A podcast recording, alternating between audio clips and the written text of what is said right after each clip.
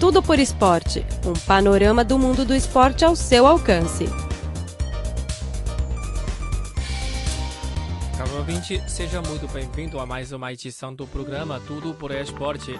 Nesta semana, continuamos transmitindo as reportagens da série Meu Sonho no Futebol. Na primeira parte, vamos visitar a cidade de Haimen, leste da China, para entrar no grupo de futebol Korean United, um clube amador destinado à formação dos jogadores juvenis. E a seguir, vamos para o norte da China para conhecer uma equipe de futebol especial.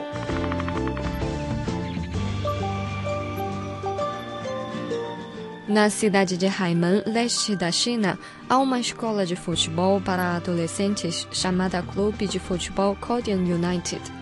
Desde sua fundação em 2011, o local oferece ensino gratuito. Desde então, o clube já classificou oito atletas para as seleções de nível nacional em diferentes categorias. Hoje, vamos conhecer o Clube de Futebol Korean United.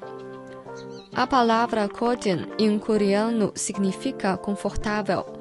Quem deu este nome ao clube foi o seu fundador Lee Tae-jun, que pertence à minoria étnica coreana e é dono de uma fábrica de chinelo.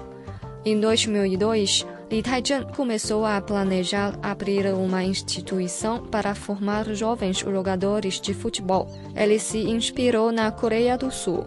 因为是零二年世界杯的一些缘故啊， 我们零比四败给 Na 这个 Copa 巴 do 西 Mundo de 2002, o Brasil venceu a China por 4 a 0.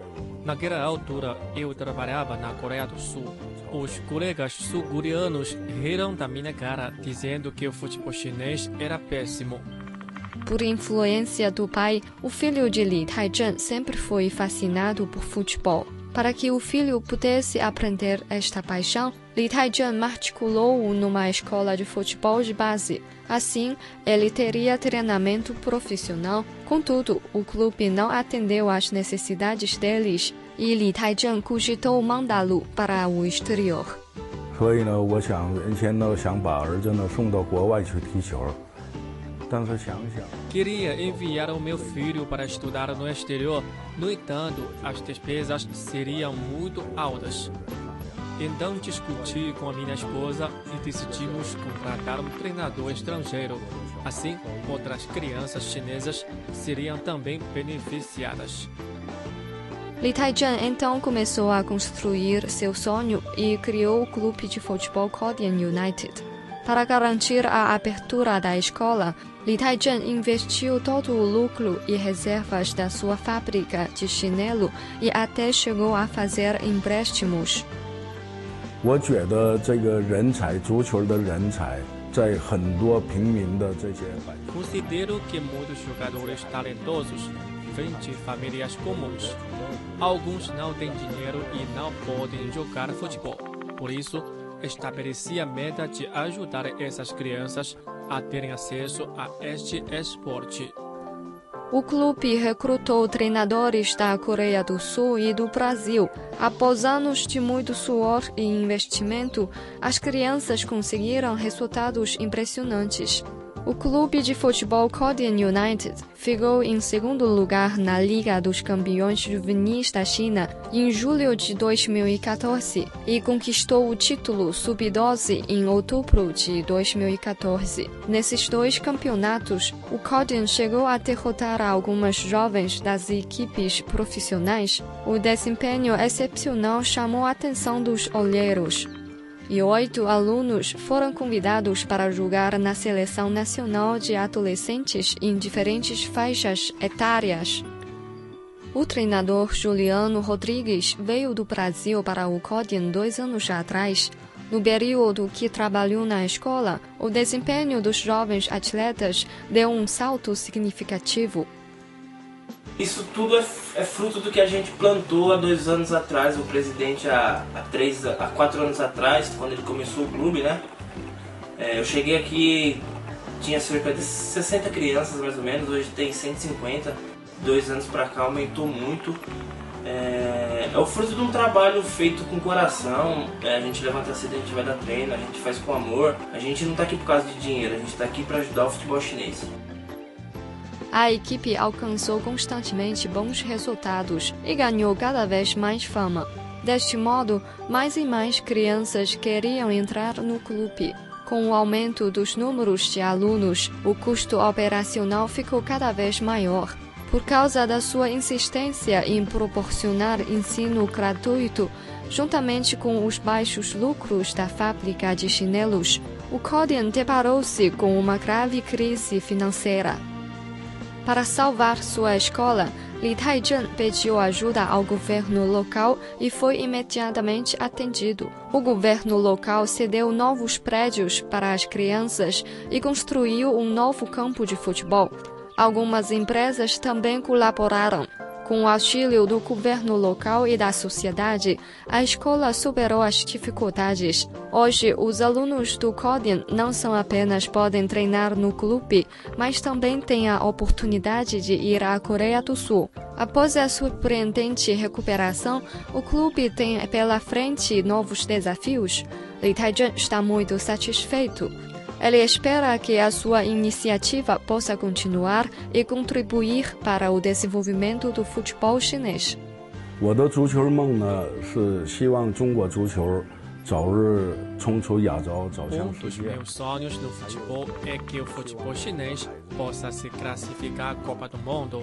Outro sonho é que as nossas crianças cresçam fortes e saudáveis e triunfem com a nossa sociedade.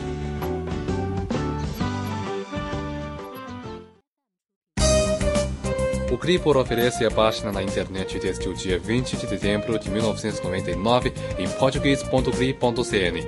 O conteúdo online está dividido em várias seções, notícias, temas, cultura, economia, música, esporte, rock, rádio online e vídeo.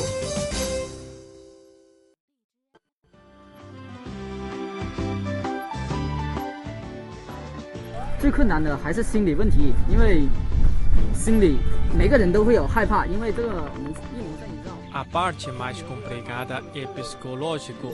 Depois de colocar as vendas, todos ficam mais receosos, especialmente quando a plateia é grande. Na hora de chutar a bola, o medo que bate é mais difícil de superar. É fácil aprender as técnicas, contudo, a mente é difícil de controlar. Para ser sincero, acho que ainda não superei esta dificuldade. O depoimento é de Xu Hongliang, da província de Guangdong. Sendo o atual capitão da equipe, ele tem 19 anos. Embora tenha entrado no time apenas há três meses, já joga futebol há sete anos. Como os garotos da sua idade, ele gosta de ouvir música, cantar, jogar e contar piada. De fato, ele traz muita alegria para a equipe.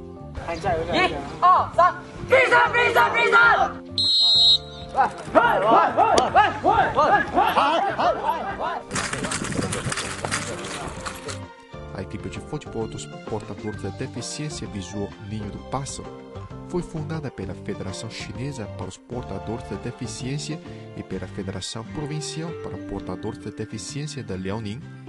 O Ninho de Pássaro é o patrocinador do time, cujo campo de treino foi estabelecido no Colégio Especial da cidade de Shenyang. A equipe trabalha duro para popularizar o futebol para portadores de deficiência visual provendo jogadores talentosos à seleção chinesa. O membro mais jovem tem apenas 13 anos, enquanto o mais velho tem 23. Alguns atletas são completamente secos e outros apresentam visão parcial. Para igualar o nível da visibilidade, os jogadores têm de usar vendas nos treinamentos e competições.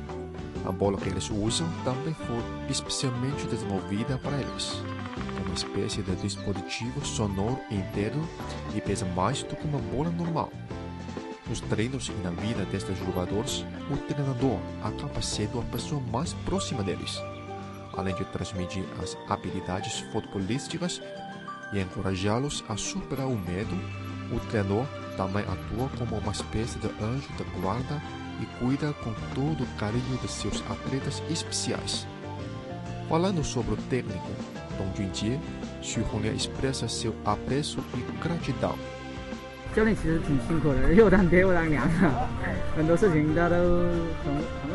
我们操心。 o técnico Tom trabalha muito duro. Sendo pai e mãe, ele está sempre preocupado conosco. Não falamos somente sobre o treino, falamos sobre a nossa vida também. Ele costura nossas roupas e nossas vendas. Ele ajuda os jogadores totalmente cegos a pegar suas refeições da cantina e leva os colegas para fazer compras. O treinador Dong Junjie era membro da equipe antiga da Liaoning, que conquistou 10 títulos consecutivos dos campeonatos nacionais de futebol. Ele levou a seleção chinesa de futebol de portadores da deficiência visual ao vice-campeonato nos Jogos Paralímpicos de 2008 em Beijing. Inicialmente, o objetivo de ser técnico da equipe de futebol dos portadores da deficiência visual foi para conhecer melhor este esporte. Contudo, ele foi aos poucos sendo conquistado pela preservança dos atletas. E então, decidiu permanecer na equipe, compartilhando as alegrias e sofrimentos e ajudando os jogadores a realizar os seus sonhos. É muito difícil ensinar as técnicas futebolísticas aos jogadores portadores da deficiência visual. Para passar uma movimentação relativamente simples, normalmente, Dong Junjie precisa desmembrar em várias etapas o movimento para que seja bem assimilado. Depois que o jogador sente a movimentação completa, tocando a perna do treinador, Dong Junjie pratica repetidamente os movimentos com eles. 队员，我一吹哨过来，我做个动作，队员用眼睛就能看见。他教盲人呢，他就不行了。 Tá Se forem jogadores comuns, logo depois do apito, o jogo então começa. Porém, com os portadores de deficiência visual, não é bem assim. Quando efetuo um comando, os jogadores têm de tocar no meu corpo para saberem onde está a bola e em que direção devem correr. Tenho que ensiná-los passo a passo, por repetidas vezes. Somente quando estiverem seguros e treinados, irei deixá-los jogar sozinhos. Além de transmitir as habilidades futebolísticas, o maior desafio é ajudar os jogadores portadores da deficiência visual a superar o medo. A fim de ganhar a confiança dos jogadores, Dong Junjie cuida de seus atletas com todo carinho e dedicação. Ele compra frutas, ajuda com as refeições e, quando preciso, acompanha-os ao hospital. Dong Junjie conversa frequentemente com os jogadores, criando uma atmosfera agradável e descontraída, ganhando sim a confiança deles.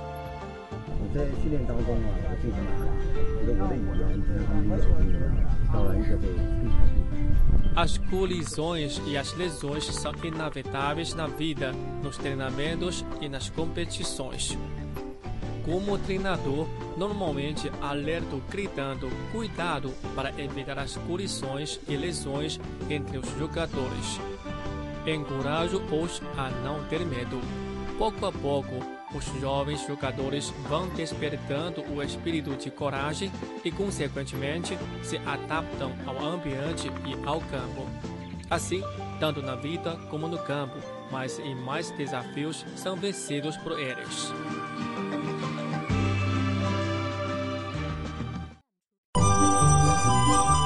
O Cripor oferece a página na internet desde o dia 20 de dezembro de 1999 em português.cri.cn, que foi reformulada em 2009, e a Cri Webcast Rio de Janeiro a partir de setembro de 2007.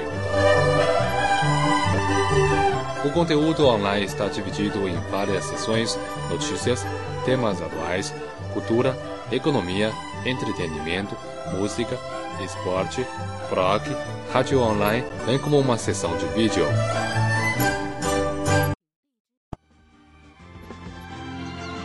Bem, caro ouvinte, o programa desta semana fica por aqui. Muito obrigado pela sua sintonia e até a próxima.